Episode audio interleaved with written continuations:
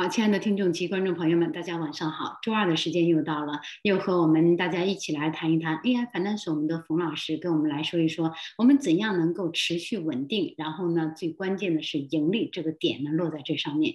所以今天呢，我们首先还是要把时间交给我们的冯老师，和大家认识一下。冯老师好，呃，玉华老师好，各位听众朋友、观众朋友，大家晚上好。嗯，冯老师特别辛苦啊！这一路讲下来呢，我们大家是学到了非常多的东西，有非常多的我们的听众和观众呢，呃，经常打电话或者是留言在我们的下面留留言框里面，给我们的冯老师提出非常多的关于他们自己切身的一些问题。那我相信今天晚上我们在整个过程当中呢，也会有非常多的问题要请教我们的冯老师。啊，现在马上第一个问题就来了，投资的问题。怎么样投？向谁学习？然后呢？是不是别人投了我们就投？这就是好的吗？或者是冯老师，您跟我们讲一讲，这投资到底里面有多少的玄机在里面呢？嗯，好的。那其实我们做投资跟任何其他事情是一样的。我们认为就是说想成功，呃，一定要找到一个成功的样板。模式，然后我们去学习这些成功的样板和模式，最终让自己能成功。那所以在投资这条路上，呃，我相信大家应该就是有一个公认的这种成功的模板，也就是我们所谓的股神巴菲特。股神巴菲特为什么称作股神巴菲特？就是在虽然在每一年的投资当中，其实每一年其实都有新的股神产生了。但是同样的，下一年或者过几年，那些股神又都消失掉了。所以，真正能在投资这条路上一个长青股神，只有巴菲特一个人。巴菲特是这个我们说这个福布斯排行榜，大家都知道这个富人排行榜，巴菲特是唯一一位靠做投资成功的挤进前十位的这种成功的商人。也就是他的这种投资的模式是被这么多年以来是验证了是成功的，那所以其他的那些就是大神级人物，但是都是昙花一现吧。就是我们在投资这条路上见了太多太多的所谓这些大咖们、大神级人物，但是过不了几年都其实烟消云散。真正能在这条路上一直走下去的，我们现在能看得见。为大家所熟知的，其实就是巴菲特。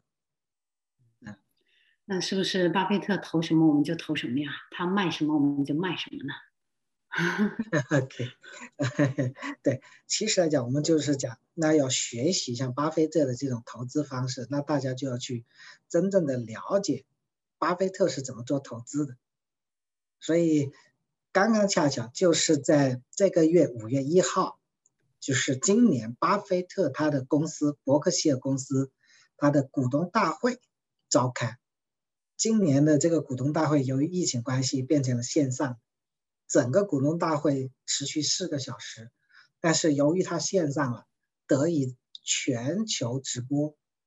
啊，这个对于整个全世界的投资人来讲，可以说是一个投资界的盛宴，因为讲做投资的。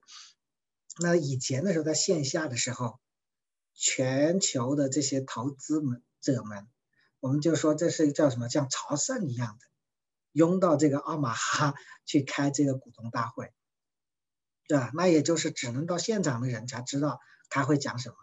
但是由于这两年疫情，虽然说我们疫情说很大影响，但是却由于疫情导致这个股东大会搬到线上来。全世界的投资者都得以在这个线上，就是能直播，能看到到底这股东会大会在讲什么。那所以从这个股东大会，大家很多朋友就能了解，像巴菲特他是如何做投资的，以及他对目前市场、未来市场，以及对于某些特定的板块啊，或者特定的新兴的一些产业，或者新兴的一些金融产品。他的一些认知都在这个会上全球直播，所以，因为他作为这种股神嘛，所以他的每个投资动作，说实在的，都是市场大家所有人的关注的焦点啊。所以这次的会议就是真的是传递了相当多的信息给投资者。所以现在又有人问了，那么我们股神巴菲特今年二零二一年他的计划投哪方面呢？还是卖哪些呢？直接切入主题点。啊，OK，那其实大家最关心的就是我们想去 copy 巴菲特做投资，那我们首先就得知道巴菲特现在持有什么样的仓位，他手上的股票到底有哪一些。那这个就是是大家说他买什么我买什么，他卖什么就卖什么，对不对？所以很简单，大家觉得这就叫 copy 嘛，copy 他的投资嘛。但是实际上大家有没有想到一个最简单的问题？如果全世界的人巴菲特买什么我们都买什么，那不就变得全世界的人去做投资，每个人都能赚钱吗？但是在金融市场上有一个不变的恒定律，就是百分之九十人最后是亏钱。百分之五的人是平本，真正赚钱的只有百分之五，所以那不可能大家都 copy 巴菲特就能成为赚钱的百分之五啊，因为那个亏钱的百分之九十，他们都知道巴菲特做什么，所以是不是真的说像那个新闻报道出来的，按照巴菲特买什么我们就买，巴菲特卖我们就卖，肯定不可能。为什么？这就是因为。由于全世界的人盯着他，根据刚才说百分之九十亏钱这个最基本的这种市场原则，所以巴菲特近些年他做投资实际上是越来越艰难，因为基本上他一买，那个股价就飞起来，他一卖，那个股价就跌下去暴跌，导致巴菲特他真正所谓的做投资，巴菲特不是炒作的投机，他要做投资，他必须去买那些。真正有内在价值的企业，啊，特别特别，他要买那些内在价值被低估了的企业，对吧？所以，那怎么样能买到低估呢？就是它的价钱不能涨上去，在他买完之前，因为他买的仓位很重嘛，他不停的买买买，就是在他还没有结束所有的买的动作之前，这个股价不能涨，嗯，这是很重要的。要不然的话，他一买就涨上去，后边全是贵的了，就是他没有足够大的内在价值，那这个就没法买了嘛。嗯，所以巴菲特很多动作我们不能，因为他买什么我们就买，他卖什么就卖，盲目跟风。对，不能好可怕。对对。这这个就如果我们不懂的，我们就跟着他买了就保证是对的嘛。如果没有像您这样的行家给我帮我们来做分析，我们只能是跟着，对吧？所以说，好难哦。所以这也就讲起啊，其实我们说，就是叫商场如战场。那在投资这个里边，其实跟战争是一模一样的。嗯，所以那其实我们行业呃投资去研究了巴菲特的很多投资的案例，我们发现其实巴菲特。其实也是一个战略家、军事家，他的战略布局实际上是布得相当之好，特别在各种战略布局当中，可以说这个巴菲特他甚至还是我们中国的这个《孙子兵法》的一种非常完美的这种运用使用者。他在他的整个投资的这些过程当中，使用了大量的是这个《孙子兵法》三十六计里边的计谋。OK，比如说什么？我们随便给大家举个例子，比如说像什么“明修栈道，暗度陈仓，围魏救赵，瞒天过海，声东击西，调虎离山，欲擒故纵，抛砖引玉，金蝉脱壳 ”。全被他用上了，这他他有我们那有我们《孙子兵法》的讲师在他身边吗？那我自己是这么认为啊，就是他比我们那些所谓的理论的讲师们，他要厉害多了，因为他是实践出真知。嗯，我一直在说，我跟我们的这个同学们都经常说，叫做理论和实践之间。是存在着一个偏见，嗯，因为实际上用我们爱因斯坦，人类现在最近代伟大的科学家爱因斯坦说的一句话，叫做站在理论的角度，理论和实践是一样的，而站在实践的角度，他们俩是完全不同的。这 是爱因斯 坦说的话，对。那实际上我们看起来，像投资这条路上，就是巴菲特把三十六计运用的炉火纯青，他可比那些讲师们可要厉害多了。围魏救赵，我想听听；暗度陈仓也想听听。所以，他用的这些方法，说白了就怎么讲呢？他是把一些他想购买或者出售的一些这种真实意图，是隐藏在了表面行动背后，就是大家看见的都是表面现象。看见他做的这个动作，但实际上他的真实意图，往往实际上都是没有被暴露在公众的面前。他只有这样，他可才可能用那些公众所知道的信息来迷惑对手，从而让这些其他的散户们试图去跟结果跟错了，因为都是看见的，都是幻象，都是错觉。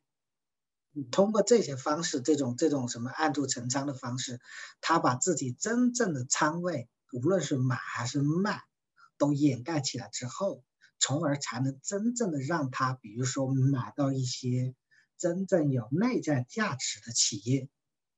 只有他当用足够低的价格买到这些内在价值的企业，等这个企业成长起来涨上去了，他才能获得一个相对高的回报。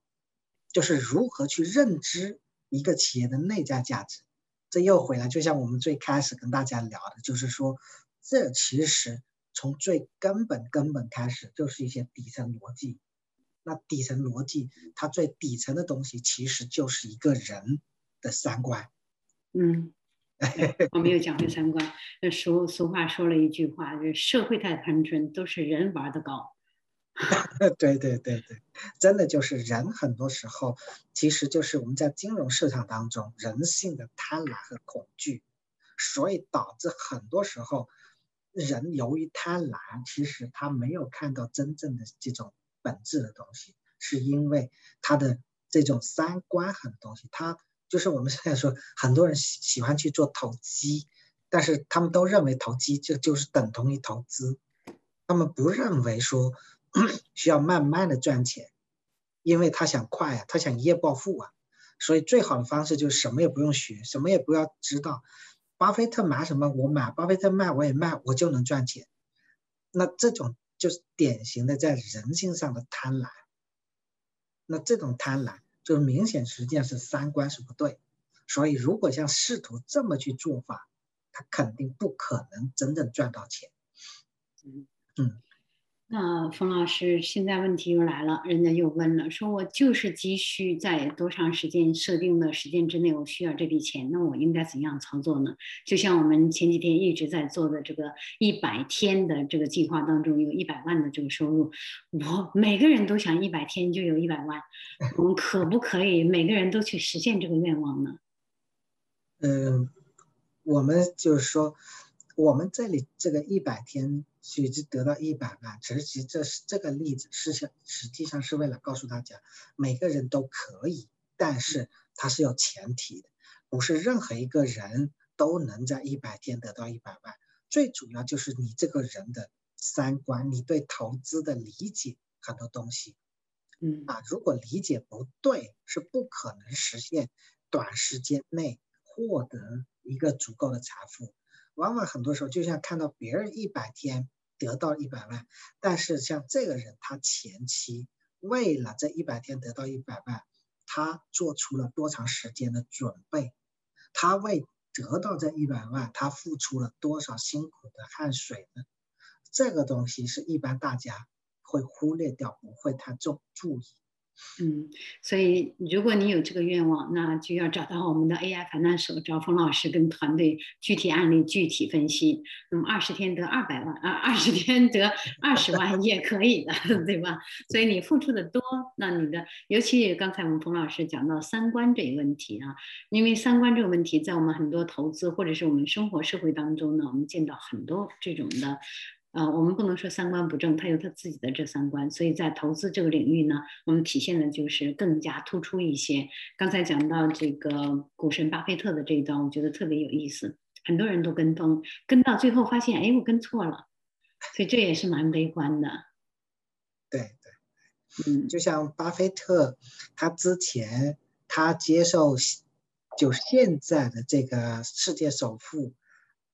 亚马逊的老板贝索斯的采访，当时贝索斯就问他，他说：“你这个巴菲特，你这一套就是这种价值投资理论，好像听起来特别简单，只要大家真正的按照你的方法去做，其实大家都可以变富有，都能赚到钱。但是为什么全世界的人都在试图 copy 你，最终其实大家都没有就是能真正赚到钱呢？”其实这个问题问的相当之好。当时巴菲特的回答，巴菲特说：“他说其实答案特别简单，就是大家等不及慢慢的变富有。”嗯，这个答案回的回的回答的非常的精彩，就是因为真正在投资的路上其实是没有捷径的。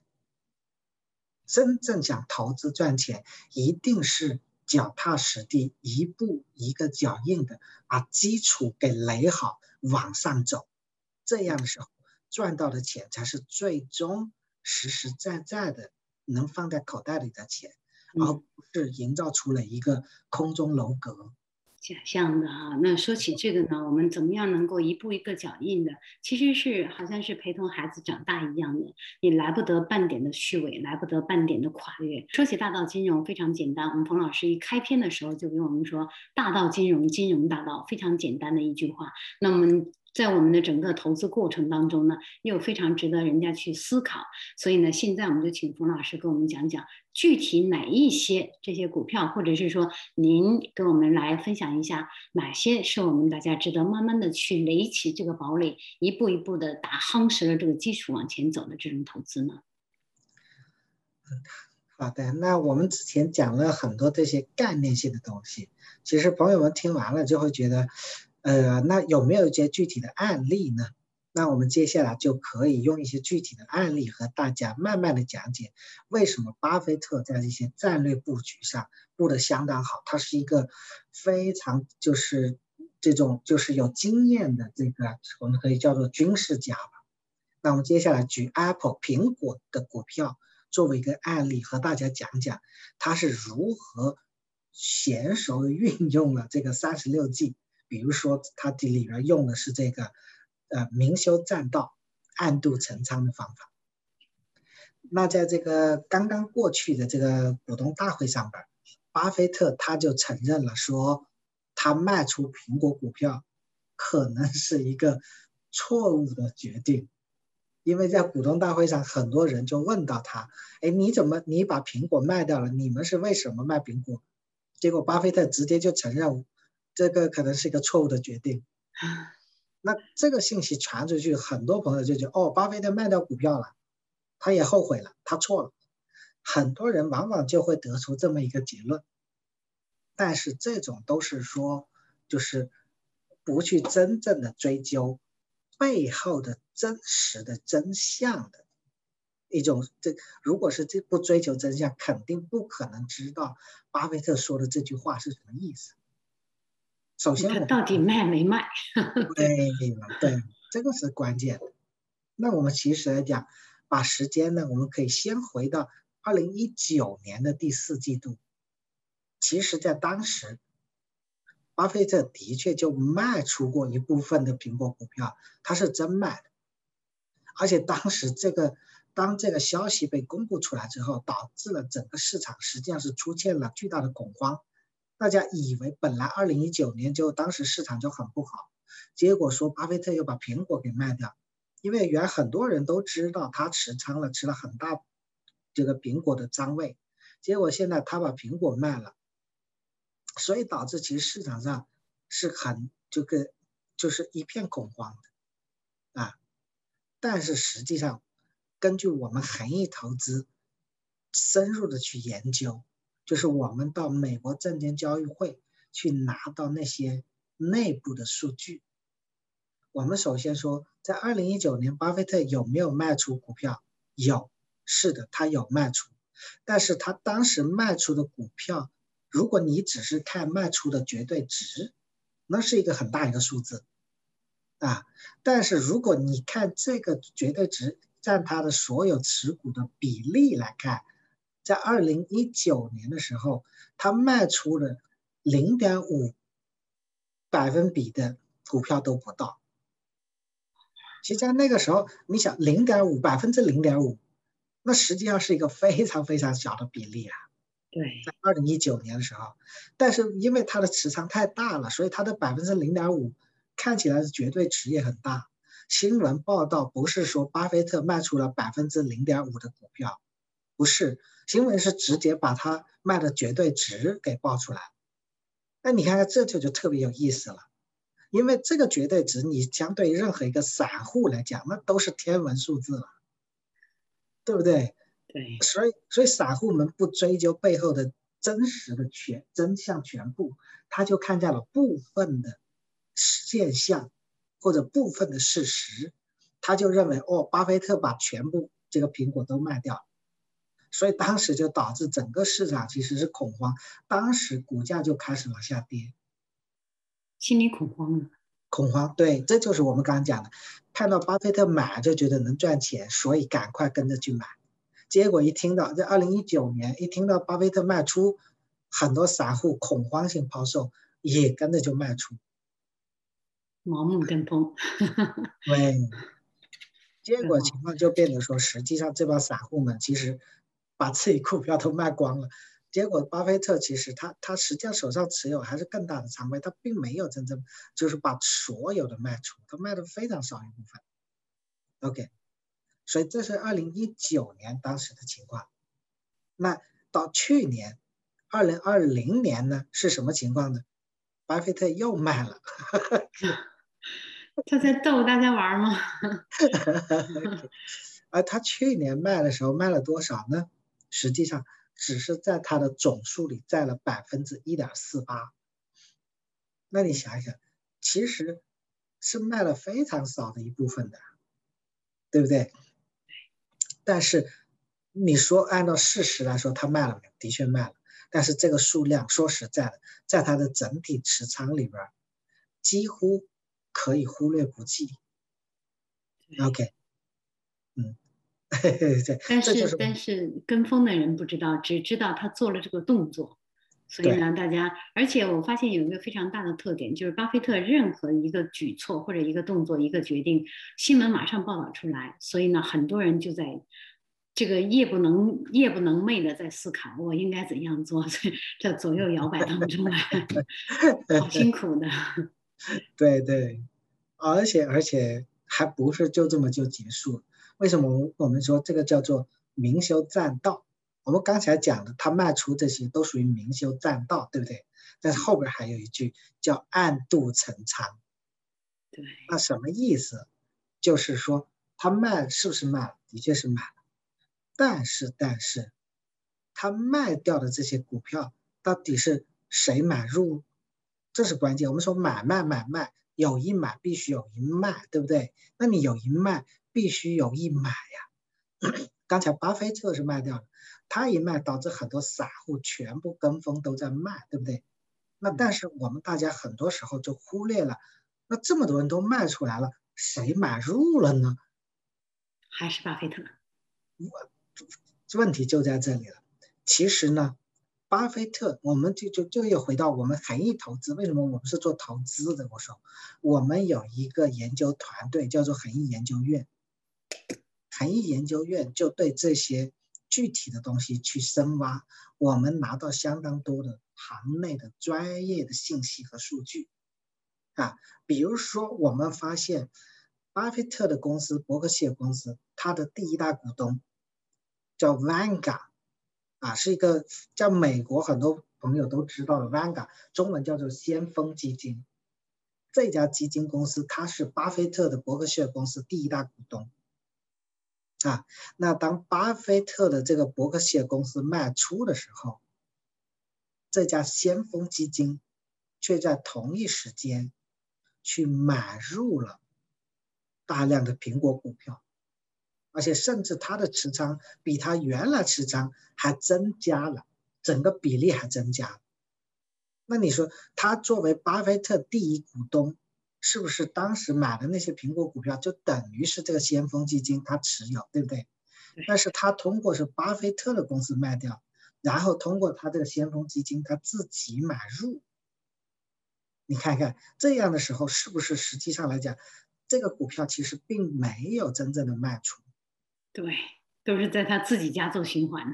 对，所以弄的都是割韭菜的，都是这些老百姓散户。对呀。而且特别特别，我们再去查后边，我们一直跟踪，一直去查数数据。那到比如说，我们说到去年二月份、三月份，市场都在卖出苹果股票，但是结果到了六月份，我们再去查数据、内部数据消息这些看的时候，结果巴菲特又他的整个苹果的持仓又增加了。他是二月份是三月份是卖出，但是。他到六月的时候，整体的持仓已经增加了。这个他不但是他的第一大股东在买入，连他自己又重新把那些卖出的，不但买回来，还买了更多的股票把它买回来。那这个我们就看了，就特别简单，就看其实当时股价最低的时候，跌到了五十七块钱。五十七块钱的时候。整个市场放出大量的量，就很多量。那当然可能这里边包括他自己的量，也包括很多小的机构啊，那些散户们的量全部放出来。结果当跌到五十七块钱的时候，那我们刚刚讲嘛，有人卖出就一定买入，比如说像他的大股东先锋基金在买入，对不对？那到现在我们回头看一看，苹果股票到今天是多少钱呢？已经一百二十五块钱。五十七，一百二十五，啊，最高的时候已经到了一百四十四。我们就大致简单算一下，五十块钱到一百四十四，是不是差不多快涨了三倍了？对，对吧？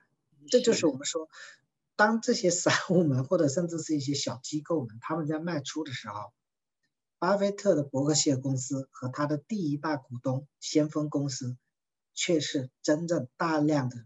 持有去买入，把这些散户小机构们抛出来的仓位，都一股脑的给接过去。结果接完了之后，苹果的股价可以说是一骑绝尘啊，直接从五十七块钱涨最高涨到一百四十四，到现在还一百二十五。那就算一百二十五也涨了两倍了。那所以大家能看到，就是很多时候当大家以为自己懂得巴菲特怎么做投资。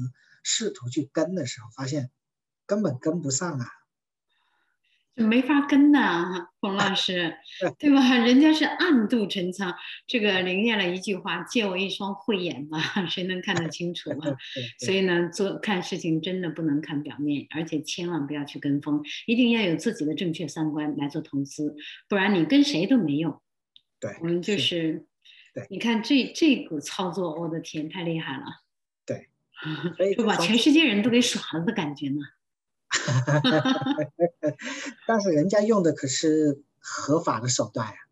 是啊，就让人气就气在这儿，知道吗？他要不合法也天收他，但是他这合法你没办法，真是哭笑不得。对，但是但是啊，这里又讲回来，我们从这个，比如说像这个苹果案例，我们能看出来，其实巴菲特。和他的那些股东，实际上人家可以说组成了一个团队，对吧？人家是团队协同作战呀，人家是集团军在打仗啊。对，那人你说那个散户们，每一个韭菜们，都是单边单枪匹马，都是以个体和集团军来作战，那他怎么可能打得过集团军呢？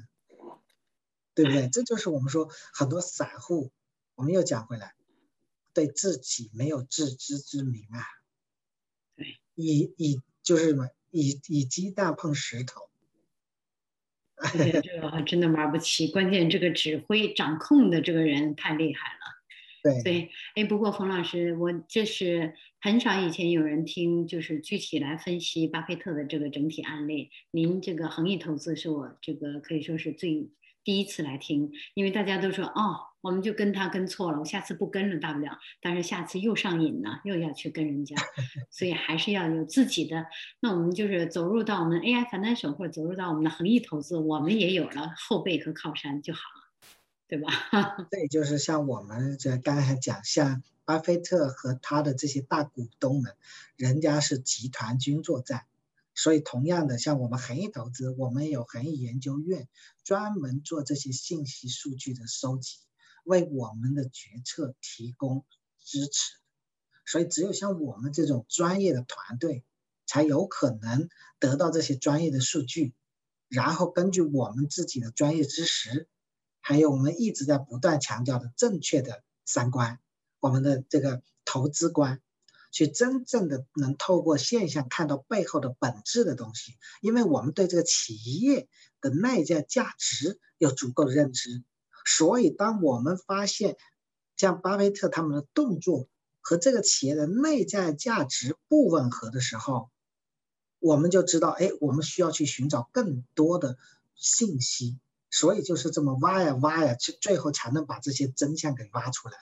如果我们对这个企业没有正确的判断，我们觉得巴菲特卖了，那可能这个企业的确不行，那所以卖就卖了，我们不会去追的。我们为什么能看到这些背后的本质？就是因为我们对于像苹果这样企业内在价值的深刻的理解。我们知道，像苹果这样的企业是极具内在价值的一个非常好的、值得投资的企业。值得，它有巨大的内在价值，所以就是因为它有巨大内在价值，巴菲特卖出这个不符合他的价值投资，对，才会追下去。如果我们不知道像苹果这样的公司有内在价值，我们也就放过去了。嗯，所以讲起来就是到最后，最后还是自己的投资三观。嗯，而且当你的当我们自己投资三观不太正的时候，或者说我们模棱两可的时候，一定要找一个专业的团队去帮助我们。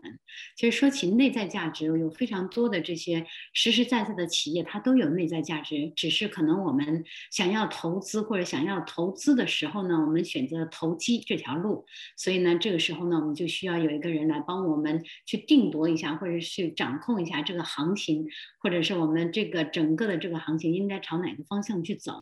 这个东西跟我们的三观怎么样能够真正的在我们投资的这条路上呢，慢慢的走，然后一步一个脚印的走。因为很多时候我们都说，哎，我的三观蛮正的，我生活当中我不这样不这样不这样。但是呢，用在投资里面呢，就是不一定了。所以呢，投资持续和稳定是非常关键的。但是关键重中之重是什么呢？还是我们的盈利。所以呢，讲到底了，我们找一个好的有内在价值的这种企业来投资是非常棒的。但是你即使是知道这个企业有内在价值，我们没有找到一个好的团队，又是一个悲催的事情。所以呢，找到了好的团队又是很厉害。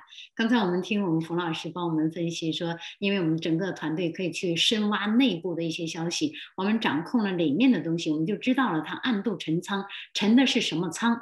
所以呢，现在我们还是要把这个话题交给我们的冯老师，给我们讲讲还有哪些股票或者哪些企业我们可以探头进去看一看的。嗯，好的，那我们可以给大家看看其他一个案例，比如说看看这个航空股吧，是吧？航空股我们可以说，呃，巴菲特使用的一招实际上是什么？我们可以叫做这个，呃，瞒天过海吧。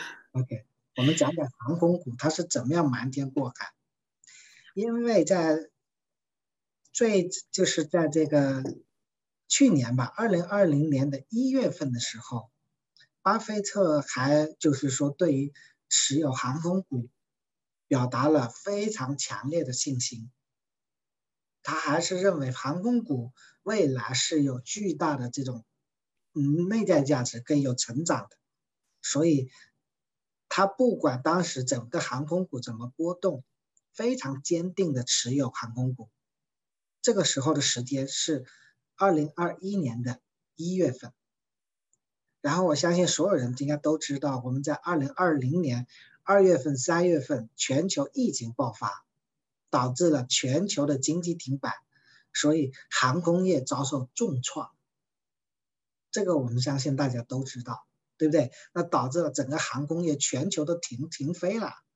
当时我记得那个看新闻，很多在我们加拿大的一些留学生为了回国，一张回国的机票都要几万块钱，这个人民币啊，当时还抢的不行，都还一票难求啊，对不对？我相信很多 朋友应该都记得。那为什么？因为那时候所有的这些航航班几乎都停飞了，能剩下来飞的基本都是属于包机形式的，才会飞，是吧？正常的航班全部停，所以可以说，这次停这个停飞疫情对于航空业来讲，可以说是史无前例的一个巨大的打击。因为出现了这个打击，时间刚刚来到二零二零年的四月份。结果的传出消息说，巴菲特在一个月之内清空了他所有的航空。OK，那大家知不知道巴菲特持有的航空股持有多少？我们给大家讲，巴菲特是巴菲特是这些航空公司的前三大股东，就是他的持仓量可以说是巨大的。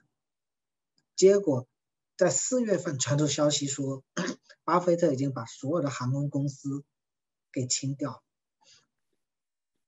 那我们刚才讲的时候，在一月份的时候，巴菲特还明确的表示过他对航空股信心爆棚。怎么会到四月份说他已经全部卖掉了呢？这个在很多人听起来，这简直觉得不可思议，甚至很多人觉得像巴菲特是是不是骗子？但是这就是，我们做专业的投资的人，往往千万不要被表面的现象所蒙蔽，一定要能有透过现象看本质的这种。那我们首先说事实，巴菲特是不是真的把这些股票都卖掉？是的，的确是他的这个巴菲特伯克希尔公司，的确是把所有的航空股卖掉。但是。我们为什么讲叫瞒天过海？是因为我们发现这个事实的背后有更多普通散户老百姓所不能知道的事实。巴菲特就是个导演，把我们大家导来导去的，跟随着他的摄像镜头，不断的在转变这个战场。但是我们又讲，巴菲特可没让散户们，你这些散户跟着他呀。是散户自愿跟着他，自愿的，对，没办法，谁让他是股神呢？对，所以当时我们其实就是我们恒益研究院，也是我们是从什么地方发现有问题？还是我们刚刚讲的这种投资的这种对价值的认知，对内在价值的认知？因为我们在一月份的时候听到巴菲特讲他对航空股的理解。以及我们对于这个航空板块的研究，我们是完全认同巴菲特的这种理论，就是航空股有巨大的内在价值。所以，当结果发现他突然把航空股全卖掉了，我们就发现这个和这个价值吻不吻合，所以我们就觉得肯定有些什么地方。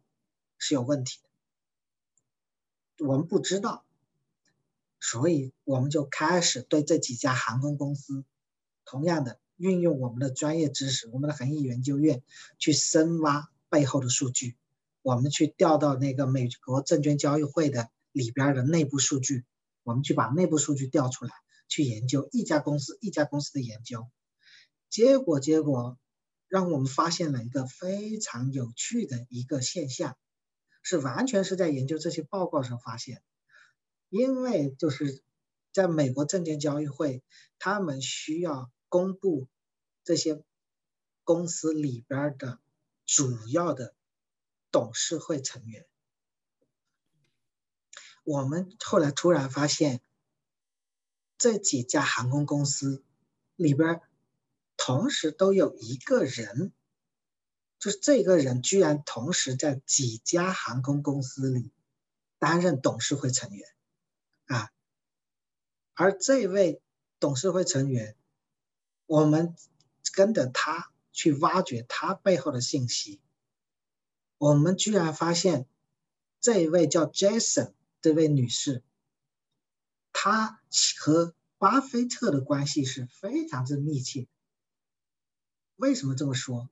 因为我们发现，每一次当巴菲特购买了某个公司的股票，成为某一家公司的大股东的时候，这一位 Jason 女士，她就到了那家公司去担当董事会成员。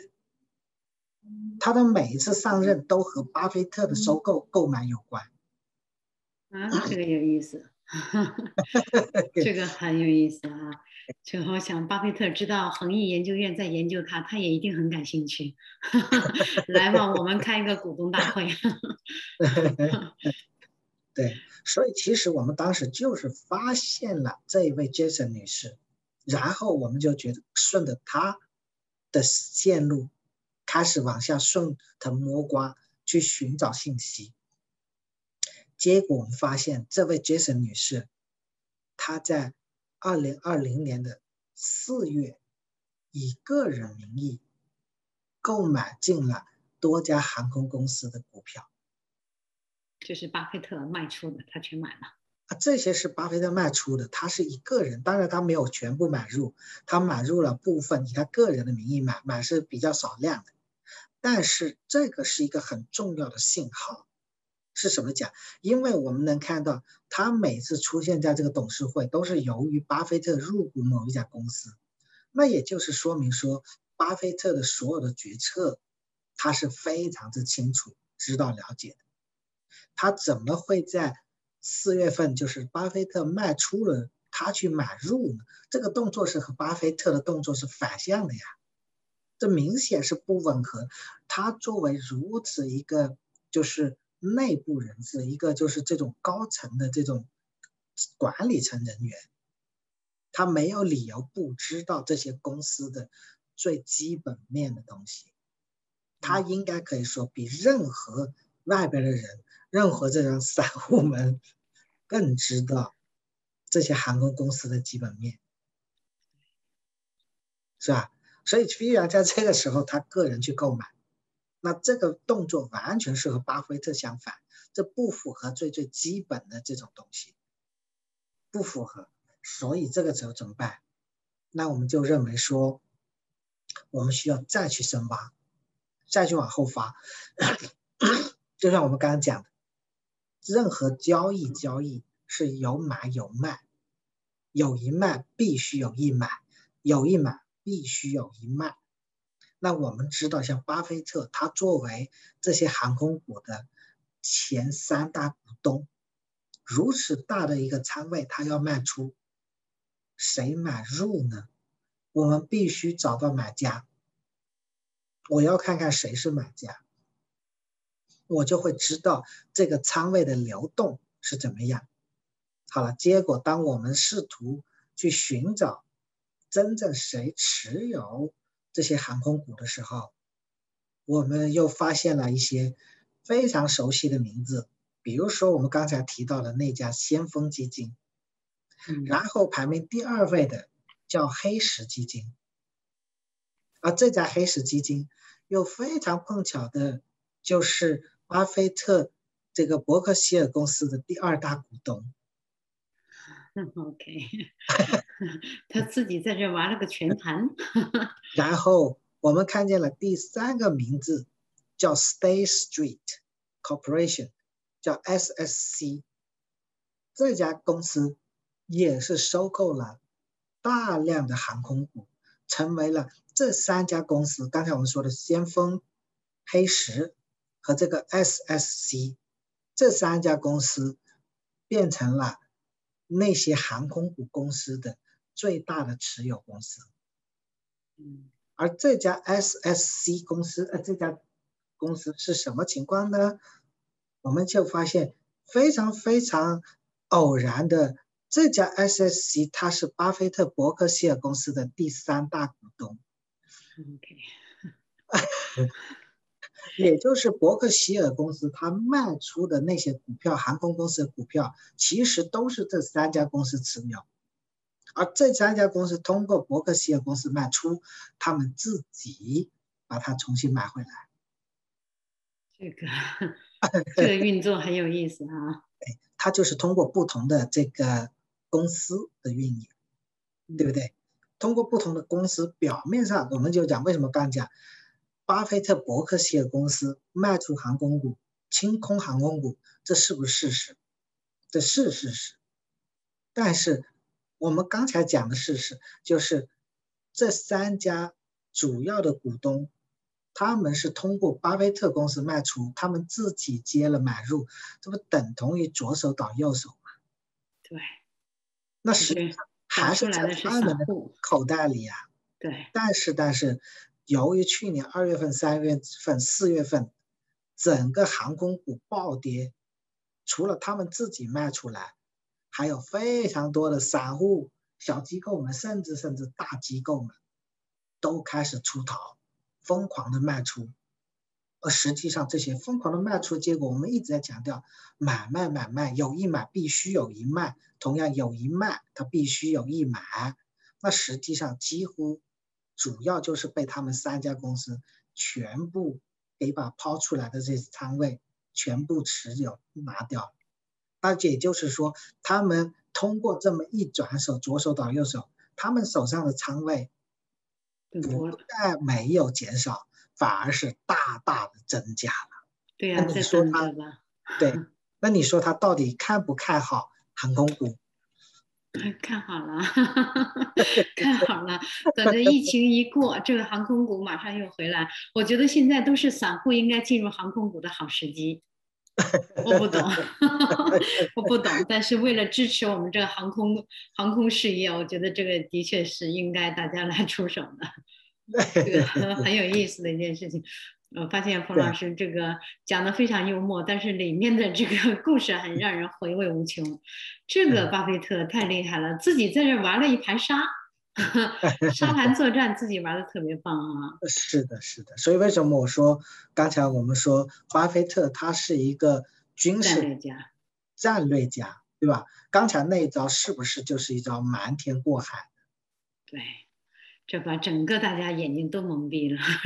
然后他自己 跟他自己的整个的这个集团在玩的非常开心。对对对。不过我现在觉得，的确这个航空航空事业需要大家来支持。不过他他们也做的是蛮不错的，也挺好。不不论怎样，这个黄金还在自己家流动着。我们大道金融恒益投资，我们的冯老师呢，给我们讲讲怎么样能够去做投资，真正的投资又是持续的，又是稳定的，而且呢，我们的落脚点落在盈利这个点上，不但能够帮助你，同时呢，能够帮助我们整个社会正常的运转，好好的去运转之后呢，其实当社会的这个资金流动或者是资金运转到一个良性循环的时候呢，这不但会影响到我们这一代人的生活质量，或者是说影响到我们这一代人的养老的计划，同时呢，会影响。到几代人，这就是为什么我们一直在说，哎，孩子做投资，我们要教会他们怎么样理财也是非常之重要。那今天呢，我们跟我们冯老师再继续跟我们讲讲案例，还有哪些股票是值得我们好好的去关注的？我们有了正确的三观之后，那是不是我捞起个股票就可以介入进来呢？其实根本就不是，所以现在还是要把时间交给我们的冯老师。冯老师，您讲案例太喜欢听了。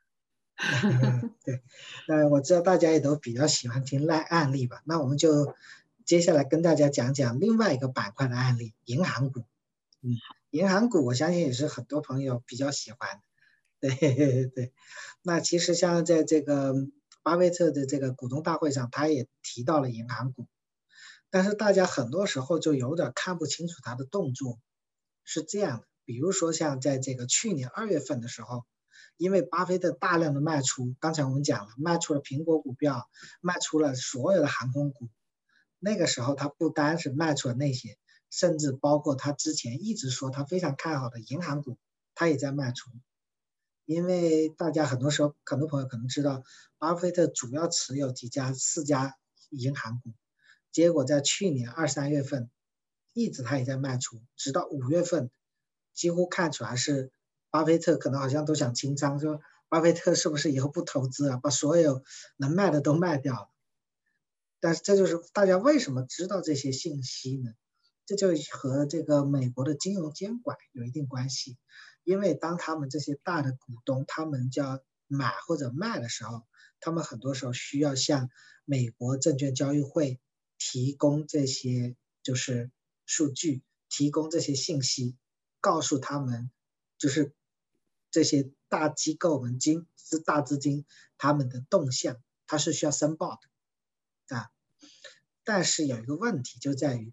它不是说你今天卖了，今天就申报了，或者明今天卖了，明天申报，它不是，它有一个时间段。那这个时间段其实给了像巴菲特他们这种真正的投资的人有一个周转的空间。也就是很多时候，当大众看到这个信息的时候，其实这个信息往往其实早已经就过时了。它的时效性已经没有。比如我们讲说，在五月份的时候，去年二零二零年五月份的时候，新闻那个时候只是说，按照二月份说，巴菲特是要卖出，想要卖出银行股。结果等到七月份的时候，爆出来的新闻说，巴菲特清清掉了大部分银行股，但实际上。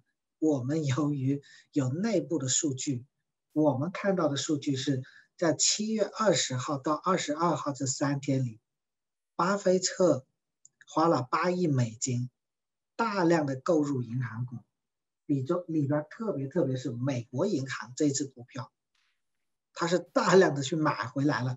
虽然是的，他在二月、三月、四月都在卖，等到七月份他已经买回来，那这个时候。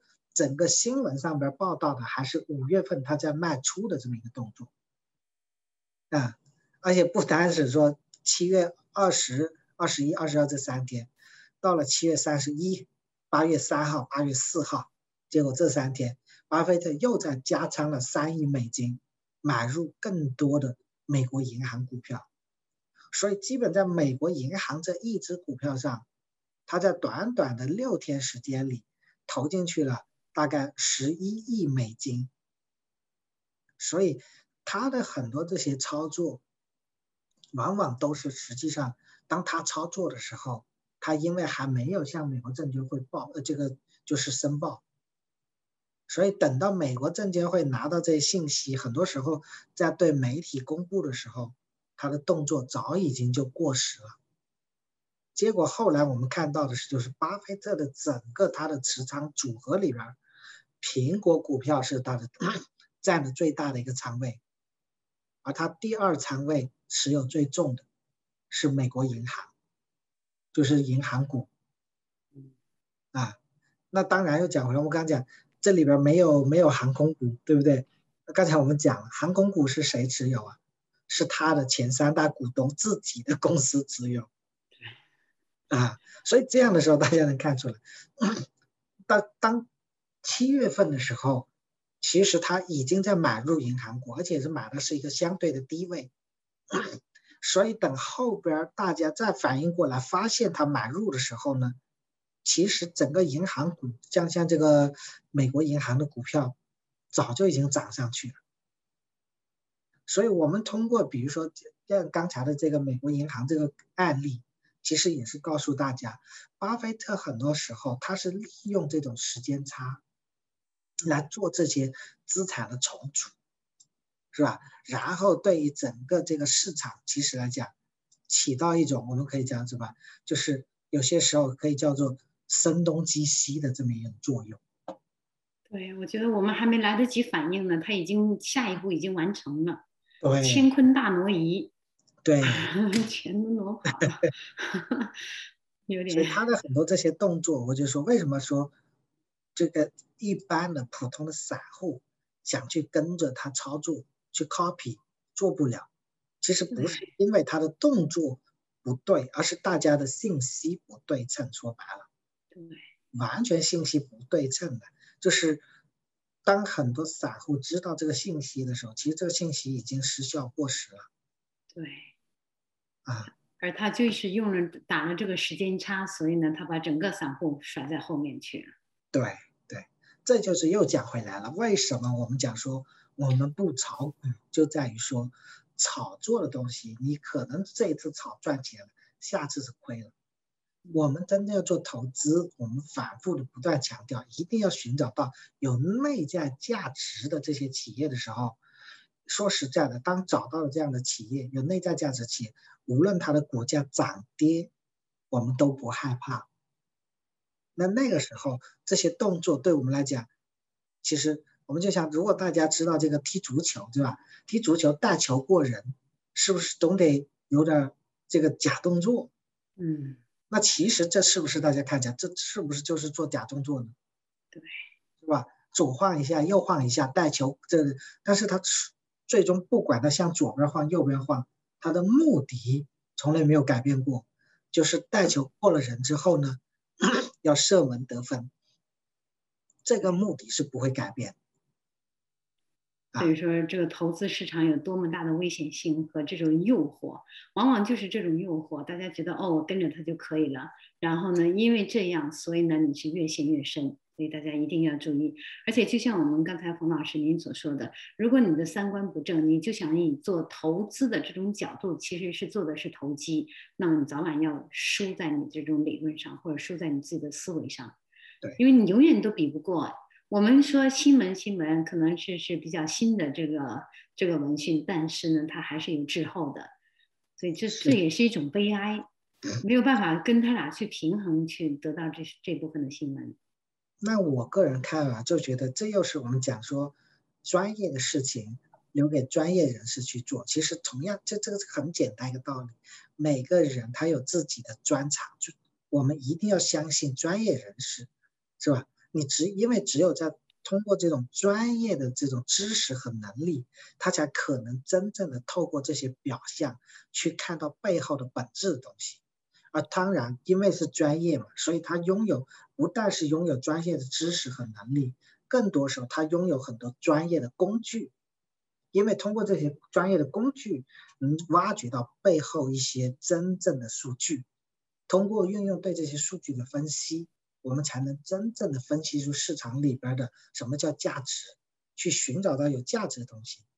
嗯，那你抓到了这种价值，不管你怎么晃，左晃右晃，都是幻象。对，因为知道你最终的目的就是为了带球过人之后射门。对，呃，对不对？你只要把这个抓住了，你随便晃，我不看你，反正你想过我的时候不让你过就行了，那不就挡住了嘛，对不对？对，所以。所以就很有意思。不过冯老师，这个我们从开始一直讲到现在，从开篇一直到现在，我觉得呢，就是我们要找一个真正能够帮助我们有正确三观的这样团队呢，也是非常难的。我现在听完了 AI 反弹手，我觉得哎，我们这三观比较吻合了。我相信我们有非常多的听众和观众也是跟我有同样的看法。因为几期节目过了之后，他们都说，哎，我们怎样能够联系到我们这个恒益投资？所以这一点又是非常之重要的。对，如果大家想联系我们恒益投资做投资，那现在在我的这个视频，呃，右方的这个二维码就是我们的投资顾问的这个二维码，可以扫码加我们投资顾问，或者下边有这个电话号码，就是我们的投资的电话号码，可以打这个电话咨询我们的投资顾问。那在下边还有我们的网站，也欢迎大家到我们的网站，这个三 w 到 AI Financial。到 ca 是到 ca 啊，可以大家到这个 AI Financial 到 ca 到我们的网站上，对我们公司做一些了解，然后上边可以也是能找到我们的联系方式。嗯，而且冯老师，我觉得您这个团队太牛了，还有你们自己的研究院。这个研究院，这这个太厉害了，能把这个本质上的本质里面的东西，我们就说深挖里面的东西，这个最重要的。因为这个大家在市面上我们讲投资啊，或者是炒股啊这些，就是领着你去炒股，他根本就没有办法去分析到内部的一些讯息啊，还有这个这个，我觉得是特别重要的一点，跟我们大家说一说。呃，我们的恒益研究院其实由多位这个研究员组成的。比如说，在这个周四的时候，我们有一位那个若冲师兄，他他实际上他原来在国内的时候，他是参加了这个北家讲坛的这种，就是在上边演讲的这样的老师，是一位非常有经验的这些这个做投资的专家，所以我们的团队都是由各种不同的这些领域，但是都是做投资的人士，而且是多年的投资经验的人组合起来的这么一个团队，所以我们的很多东西对东西的理解。不是简单，就我们不断的强调，不是看表象，而是能抓住本质，从本质去研究，去深挖到最核心的这些数据加以运用。所以只有这样，才可能真正的。当然，要强调还是那个三观，我们反复强调强调三观，就在于只有有正确三观，才能透过现象看到本质，才可能顺藤摸瓜的发现这些背后的东西，从而。不会被幻象迷惑，最终去做投资，才能真正实现盈利。嗯，彭老师，您说的这句话“不被幻象所迷惑”太重要了啊！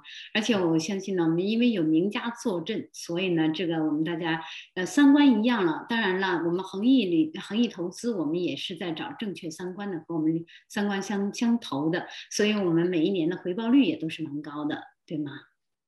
呃，我们过去十年，我们的平均年回报率达到了百分之二十点四，啊，这个和这个近十年以来，我们说标普五百 SPY 五百的回报率是百分之十三点六，也就是我们团队的这个投资回报，远远的超越了大市的投资回报。太棒了！您的这个整个团队的这个这个业绩也特别不错吧？我们多少年有没有有没有亏的，或者是怎样呢？